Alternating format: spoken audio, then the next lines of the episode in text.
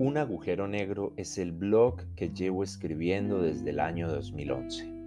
Es uno de mis tantos proyectos para tratar de entenderlo todo y para tratar de entenderme a mí. Y creo que es el más antiguo de los que tengo. Gracias a él han nacido muchas otras de las ideas que estoy realizando. En este blog comencé a escribir sobre películas, libros, tecnología, política y sobre casi cualquier cosa que se me ocurría pero poco a poco fue tomando un aire más personal e íntimo. Esas son las publicaciones que quiero compartir con ustedes en formato audio en esta tercera temporada de Totus. Recuerden que en la descripción del episodio encuentran el link a las publicaciones de mi blog, así como a los libros que he publicado y a mi presencia en redes sociales, donde me encuentran como arroba camiurs. Bienvenidos y pausen su mente por los próximos minutos. Lo siguiente que van a escuchar fue escrito en noviembre de 2021 y abril de 2022.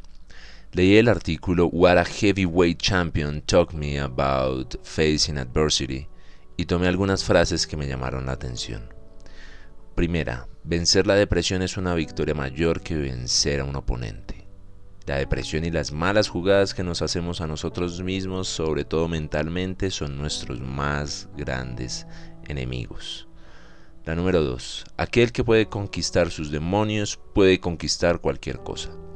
Dominarse a sí mismo es lo más difícil. Dominar nuestra propia mente es lo más difícil. No creer todo lo que pensamos es lo más difícil. Lo más difícil de aprender a vivir.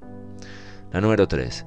Recuperarse de una depresión no es tan emocionante como lo muestran las películas, sobre todo porque ningún camino en la vida, de eso estoy casi seguro, es directo. Hay subidas y bajadas, y no sabemos si llegaremos a nuestro destino, ni cuándo, ni cómo. Simplemente si aguantamos lo suficiente, un buen día, nos damos cuenta de que hemos llegado. Y la número 4. Los objetivos pueden llevarnos a la depresión o ayudarnos a vencerla. Es decir, eso que nos mueve, eso que queremos alcanzar, también podría hacernos detener. Creo que simplemente es necesario decir, no nos metamos tanto en la película, relajémonos un poco porque nadie saldrá vivo de ella. De la vida, claro. No nos empeliculemos. Desde hace ya bastantes años me he venido preguntando por qué me jala tanto el área de la gestión de procesos, liderar equipos, organizar tareas, delimitar tiempos, etc. Eso en realidad no era el núcleo de ninguna de mis formaciones académicas, así que ¿de dónde surgió? Para responder esta pregunta creo que primero tengo que mencionar tres cosas. Uno, me gusta estudiar, soy curioso. Dos, me gusta hallar la relación entre las cosas. Y tres, me gusta entender el porqué del conocimiento, lo que hay detrás, de dónde viene. Si ponemos estas tres cosas en conjunto, creo que se puede llegar a la conclusión de que me interesa entender la estructura subyacente del conocimiento sin importar su tipo.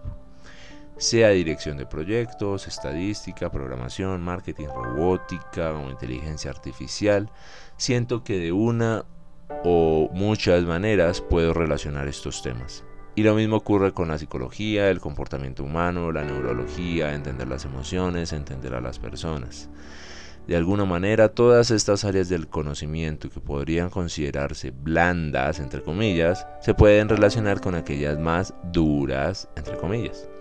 ¿Y cómo se relacionan? Se relacionan en conceptos generales, fundamentales se relacionan en la manera de abordar los problemas, en la forma de elaborar las preguntas, es decir, en una especie de estructura que es estática, fija, que existe pero que ningún humano ha podido, ni creo que podrá, aprender en su totalidad alguna vez.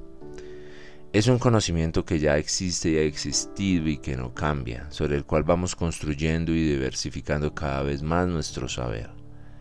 Y precisamente eso es lo que de manera intuitiva busco. Eso que es estático, general, originario, que todas esas ramas del conocimiento comparten y que los seres humanos también muestran en su forma de relacionarse, en su forma de hablar, en su forma de pensar, de trabajar en equipo y de actuar. Así que, ¿por qué me gusta eso de liderar equipos y gestionar proyectos? Porque involucra humanos. Y los humanos somos los mismos hace miles de años. Nuestro mundo ha evolucionado, pero nuestra manera de pensar no.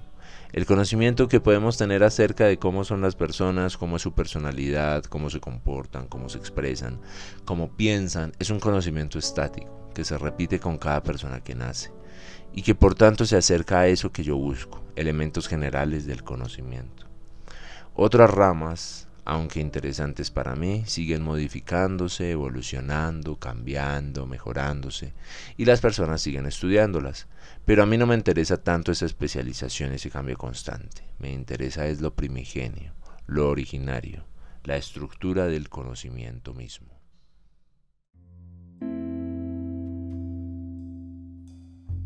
Si lo que acabas de escuchar te suscitó alguna reflexión, comentario, pensamiento o idea, me gustaría mucho que me lo hicieras saber a través de alguna de las redes sociales en las que me encuentro, como Twitter, Instagram o Facebook.